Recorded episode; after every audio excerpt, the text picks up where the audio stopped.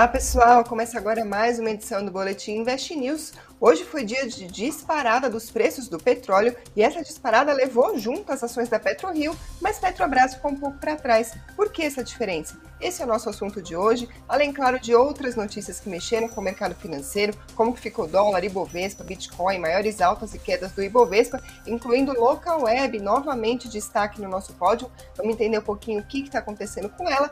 E além disso, hoje saíram dados do setor de turismo, tanto mundial quanto aqui no Brasil, está melhorando, mas ainda não retomou o patamar pré-pandemia. Será que a gente pode esperar das ações de CVC, Azul e Gol nesse cenário? E para falar sobre tudo isso, quem está aqui comigo hoje é a dupla Ângela Tossato e Eduardo Pérez, analistas da Nu Invest. Sejam muito bem-vindos.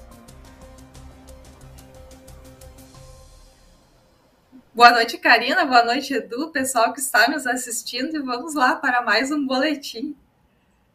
Boa noite, Karina. Boa noite todo mundo. E vamos lá comentar. Hoje a gente está com a super dupla aqui. Vamos mostrar coisas bem interessantes, em específico do petróleo, que a gente encontrou para hoje.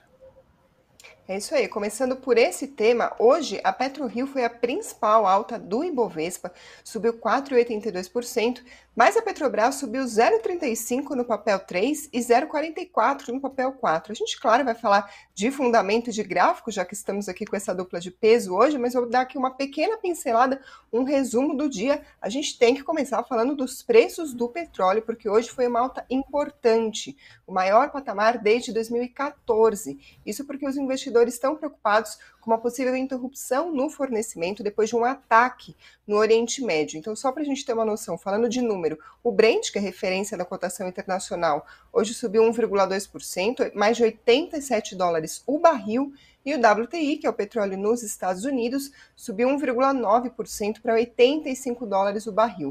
O que aconteceu foi que um grupo do Iêmen atacou os Emirados Árabes Unidos, aumentando então as hostilidades entre o grupo que é aliado ao Irã e uma coalizão liderada pela Arábia Saudita, essas informações da agência de notícias Reuters. Isso para falar da alta do petróleo. Agora também foi dia de notícia importante sobre a Petrobras. O Conselho Administrativo de Defesa Econômica, o CAD, abriu uma investigação para apurar abuso no mercado de combustíveis por parte da Petrobras, na verdade, suposto abuso, isso ainda vai ser investigado. A, a Petrobras tem posição dominante, então essa que vai ser a investigação. Vamos lembrar que a estatal tem até o dia 21 de janeiro, sexta-feira, para prestar esclarecimentos para o CAD sobre o aumento dos preços da gasolina e do diesel que foram anunciados na semana passada. A Petrobras respondeu depois dessa notícia. Ela disse o seguinte: vou ler agora partes da nota da Petrobras. A empresa reitera seu compromisso com a prática de preços competitivos em equilíbrio com o mercado, ao mesmo tempo que evita o repasse imediato para os preços internos das volatilidades externas e da taxa de câmbio causadas por eventos conjunturais. Petrobras diz também o seguinte: os preços praticados seguem a dinâmica de mercado de commodities em ambiente de livre competição e estão em conformidade com a legislação aplicável, fecha aspas. Ou seja, a gente vê essa diferença nas ações uh, de PetroRio e Petrobras hoje, também é diferença no noticiário. Dá para saber se exatamente essas notícias são o que estão causando a diferença nas ações? Não sei, vou perguntar. Edu, dá para saber? Olha, com 100% de certeza a gente não consegue, mas faz sentido, né? É, apesar de serem empresas do mesmo setor, é, são empresas bem diferentes, a PetroRio e a Petrobras, né? É, no caso da Petrobras, você já teve o histórico de investigação anterior, já teve um histórico ali de práticas não tão legais quando a gente começa a falar de empresa sendo investigada, então pode ter sido realmente que os investidores tenham esperado um pouquinho. É, vale lembrar, e eu acho que até a Angela pode colocar no gráfico daqui a pouquinho, que a Petrobras teve alguns pregões com altas bem fortes nos últimos dias. Então é normal que você tenha depois de altas bem expressivas assim seguidas é, esse retorno, porque a gente chamaria de retorno para média mais curta, mais ou menos. É, então pode ter sido sim o risco da estatal, né? É, o famoso fantasma do risco da estatal, que a gente pode falar que é, faz com que a Petrobras seja negociada a múltiplos menores do que os pares internacionais dela, tá? É, mas a diferença de negócio das duas empresas é que é o seguinte: a Petrobras ela não tem tanto espaço para crescer então ela acaba escolhendo fazer desinvestimentos em algumas áreas para ela conseguir focar no que ela faz bem. É, e inclusive a Petrobras virou um caso de pagadora de dividendos, é um case que não tem tanto espaço para crescimento porque já está gigante, enquanto a, a PetroRio, né, a Prio, por exemplo, ela ainda caça oportunidades fazendo compra dessas bacias de petróleo é, que, por exemplo, a própria Petrobras pode vender, e aí ela monta a operação ali e aumenta a produtividade da empresa. Então, são dois casos diferentes e eu até acho que é normal a gente ver no médio e longo prazo é, um cenário se o cenário for positivo para as petroleiras, é, a PetroRio pode se destacar ainda mais do que a própria Petrobras, tá? É, e aí eu passo para a Ângela que ela vai mostrar para a gente como que fica na prática nos gráficos. Vamos lá então, já vou colocar o gráfico aqui na tela para a gente não perder tempo nessa análise. Então, sim, como o Edu comentou antes, nós tivemos vários dias aqui, ó, três, quatro dias de altas seguidas e bem relevantes para a Petro. Então, o que, que acontece, né? Inclusive, aqui a gente consegue ver a Petro batendo o topo histórico novamente, que é o all-time high, que é quando a empresa atinge o valor máximo né, ali de cotação uh, de cotação, então, né, num dia. Então, esse aqui é o all-time high, tá, gente? É o, o, topo histórico. E o que que acontece? Como ele chegou muito esticado aqui no topo histórico, é bem interessante ficar de lado uns, uns dias aqui, ou para essa média chegar no preço, ou esse preço vir até a média. Daí sim, Aí a gente vai ver o volumezinho entrando e a gente possivelmente pode ter um rompimento de um topo histórico novamente, né? Que é fazer uma nova máxima histórica. E já aqui ó, no gráfico semanal, a gente vê também, né, que é um prazo um pouquinho maior, essa média 9 mais afastadinha do preço de agora. Então, se ele ficar mais umas duas semaninhas aqui de lado, seria perfeito, então, para essa média chegar no preço e não o preço na média. Daí a gente veria a Petro voltando, então, para essa faixa aqui dos 29, 28, 95, 29 reais de novo. E a Prio, a Prio tem muito espaço ainda para subir, tá, gente? Porque o topo histórico da Prio é lá na região dos 43, 94, 44 reais aproximadamente. E o que a gente viu agora também foi esse movimento altista, levando junto com a Petro, só que hoje despontou de novo. O interessante também aqui para o curto prazo da Prio é fazer, né, gente, aquele fundo ascendente para daí ir com mais força em direção a esses R$ 28,90, 29 reais, que é essa referência que tivemos aqui de outubro e novembro. Se formos olhar então no gráfico semanal, que é um prazo um pouquinho mais longo, a gente viu então que abril, né, ela chegou nessa região dos 29 reais aqui aproximadamente e retornou aqui para a média de 55, que é essa azulzinha que eu tenho aqui no gráfico, né, essa pontilhada azul. Então, um ponto bem interessante, ó, no semanal ele fechou acima da 9 que já começa de novo né, a ter aqueles indícios mais altistas né, para as próximas semanas. Então, agora a próxima região aqui de referência para abril é lá nos 29 reais. Depois, sim, se ele ultrapassar essa região, a gente vai buscar novas referências para vocês novamente. É, vale a gente destacar sobre essa forte alta que a gente registrou, foi tema, inclusive, a gente comentou com o Hugo Caroni no Boletim Invest News, foi que a Petrobras divulgou a produção de petróleo acima da meta em 2021, isso acabou uh, animando o mercado, a gente viu a Petrobras atingir um, um ponto importante, foi a segunda maior cotação da história da empresa na Bolsa, Agora, pelas explicações de vocês, dá para notar, claro, que são momentos bem diferentes para as duas empresas, tanto no fundamento quanto no gráfico.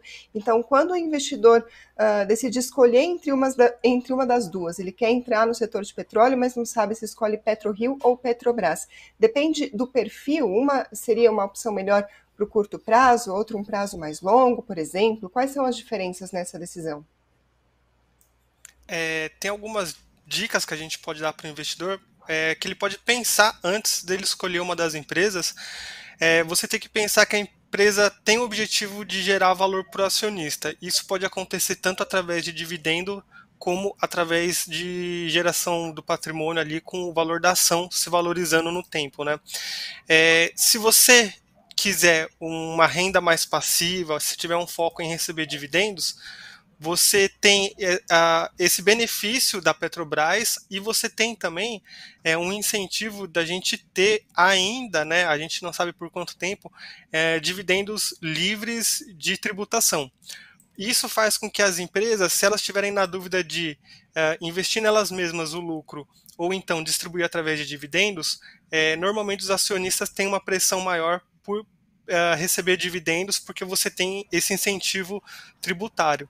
Só que pensando né, uh, em crescimento exponencial, no médio e longo prazo, a empresa reinvestir nela, ou você pelo menos pegar o dividendo e reinvestir na própria empresa, sendo que ela oferece ainda algum tipo de crescimento, é, isso também vai ser muito bom no médio e longo prazo. Né? Aí é questão de perfil. É, eu acho que uma empresa que tem, por exemplo, é, um perfil de crescimento como a própria April, ela vai ser um pouco mais arriscada do que a Petrobras, só que também tem que lembrar que a Petrobras tem o risco ali de ser uma estatal, então, querendo ou não, ela não é uma aposta 100% segura.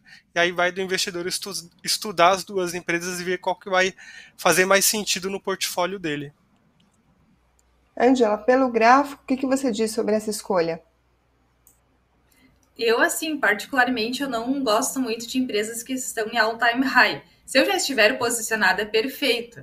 Né? Mas agora, se eu não tiver posicionada, eu sempre vou cuidar para ela fazer aquele pullback, que é quando ela retorna às médias, pelo menos, e entrar um volume para ela seguir fazendo novas máximas. Porque se a gente for ver, estudar né, historicamente os papéis também, tem vários setups que a gente faz né, de entrada de rompimento de topo histórico, mas muitas vezes eles não costumam andar muito, né? Eles voltam para baixo daquela região.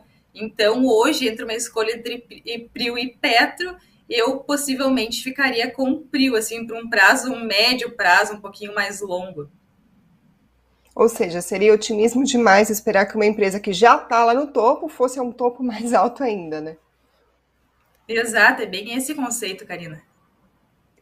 Beleza, vamos passar para os outros temas então. Vou falar um pouquinho do fechamento do mercado. Hoje foi dia novamente do mercado de olho no risco fiscal aqui no Brasil.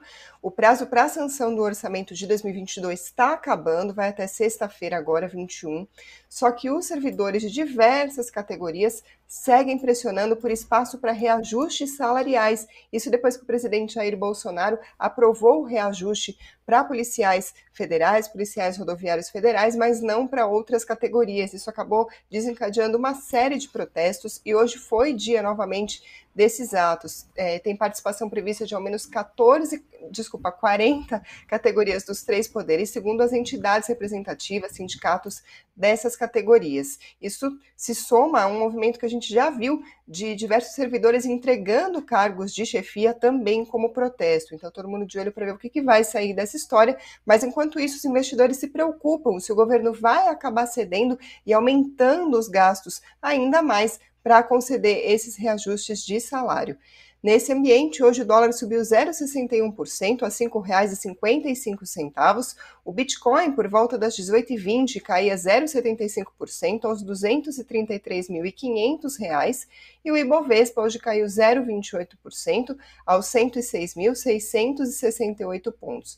Vou passar agora para os destaques do Ibovespa no pregão de hoje. Quem liderou, como a gente estava comentando, foi a PetroRio, subiu 4,82, a Cogna 3,69 e Gerdau no papel GGBR4 3,4%. Entre as maiores quedas, Local Web novamente se destacando, caiu 10,61%, a gente já vai comentar um pouquinho. Banco Inter também novamente caiu 10,43 e a Alpargatas 7,88. Banco Inter a gente já chegou a comentar diversas vezes aqui, mas Local Web a gente tem falado menos, mas está sempre no pódio aí. Hoje, novamente, a maior queda do Ibovespa. Edu, o que está acontecendo com ela? o que acontece é esse cenário, essa mistura que a gente tem, né, um cenário desfavorável no curto prazo e empresas de tecnologia que precisam muito é, de um cenário onde os juros, ou pelo menos a curva de juros, ela fica mais tranquila. É, as empresas de tecnologia, quando você pega para fazer o valuation delas, você joga muito o preço lá, uh, o preço, perdão, o lucro delas lá no futuro, porque elas vão crescer bastante, elas vão se desenvolver. Então, no curto prazo, elas tendem a não focar tanto em ter lucro ou pelo menos não distribuir lucro para o acionista. Elas acabam se, elas pegam esse lucro e elas reinvestem no próprio negócio, o que é uh, uma coisa bem interessante, já que ele, apesar de fornecer um risco maior, é, ele abre a possibilidade de você ter retornos maiores também. Agora, quando a gente, eu estava até buscando aqui alguns múltiplos para a gente dar uma olhada, porque é sempre interessante a gente ver como que o mercado está colocando é, a gente pode pegar o preço de uma ação e a gente faz como se fosse uma amarra a um dado da contabilidade da empresa para a gente enxergar como o mercado está enxergando, é, para a gente enxergar como o mercado está negociando essas ações. Né? Então, eu vou falar alguns nomes de empresas aqui só para a gente ter é, um parâmetro. Né? Então, eu peguei informação do indicador que é o preço sobre lucro. Então, você pega o preço unitário da ação, você divide pelo lucro por ação para você saber, em teoria, em quanto tempo uh, aquele lucro que a gente está vendo é o lucro anual.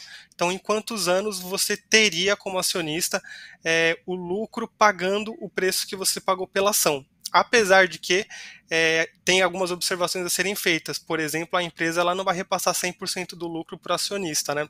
É, mas quando a gente olha, por exemplo, a TOTUS, ela tem o preço-lucro na volta dos 43, é, das 43 vezes preço sobre lucro. E aí, lembrando, esse múltiplo, quanto menor, teoricamente melhor, só que quando a gente pega empresas de tecnologia, esses múltiplos são mais elevados, porque, igual a gente falou, é, a gente não está buscando lucro no curto prazo. Então, TOTOS teria ali 43 vezes preço-lucro.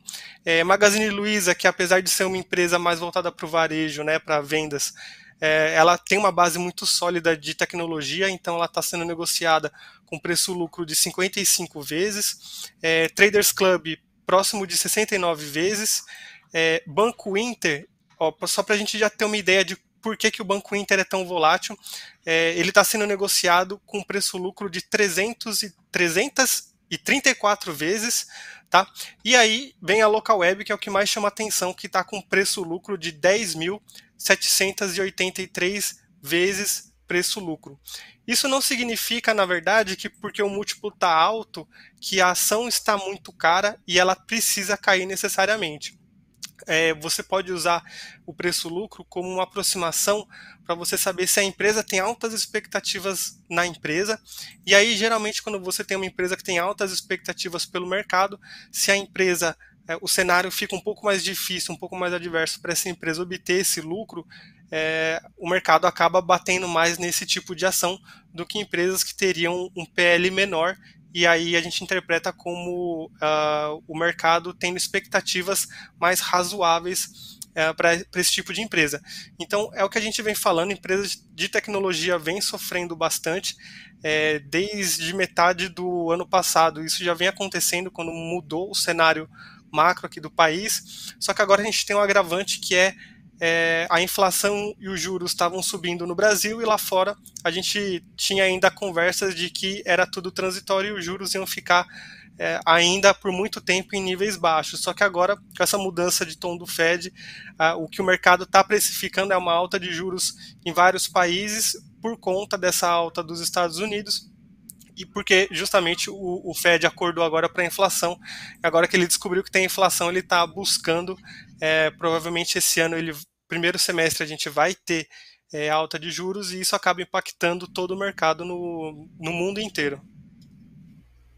É, falando sobre expectativas sobre empresas e cenário que mudou, ações que mais sofreram, nosso próximo assunto aqui é CVC Azul e Gol, isso porque a gente teve dados importantes do setor de turismo, tanto lá fora quanto aqui.